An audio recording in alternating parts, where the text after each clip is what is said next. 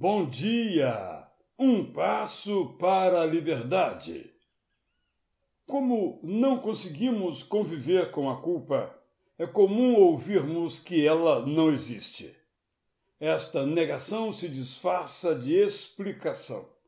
Chegamos atrasados porque o trânsito estava pesado, não porque não saímos cedo o suficiente.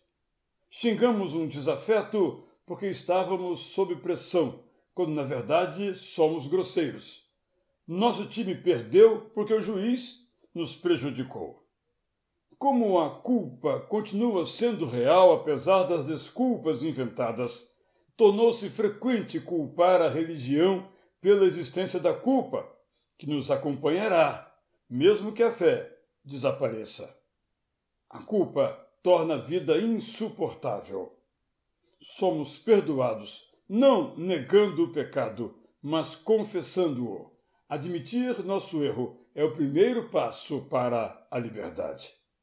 Depois de confessar, fiquemos firmes na disposição de não voltar a pecar. Se recairmos, peçamos que a mão do Deus eterno nos levante de novo.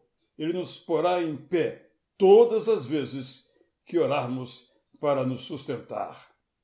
Quando fracassamos, precisamos sentir que continuamos sendo amados, não excluídos.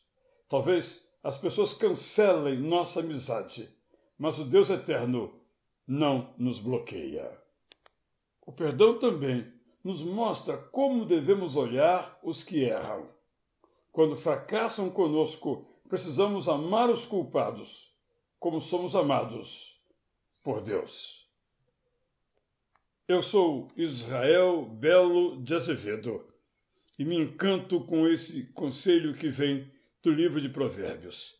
Quem encobre as suas transgressões jamais prosperará, mas o que as confessa e abandona alcançará misericórdia. Bom dia!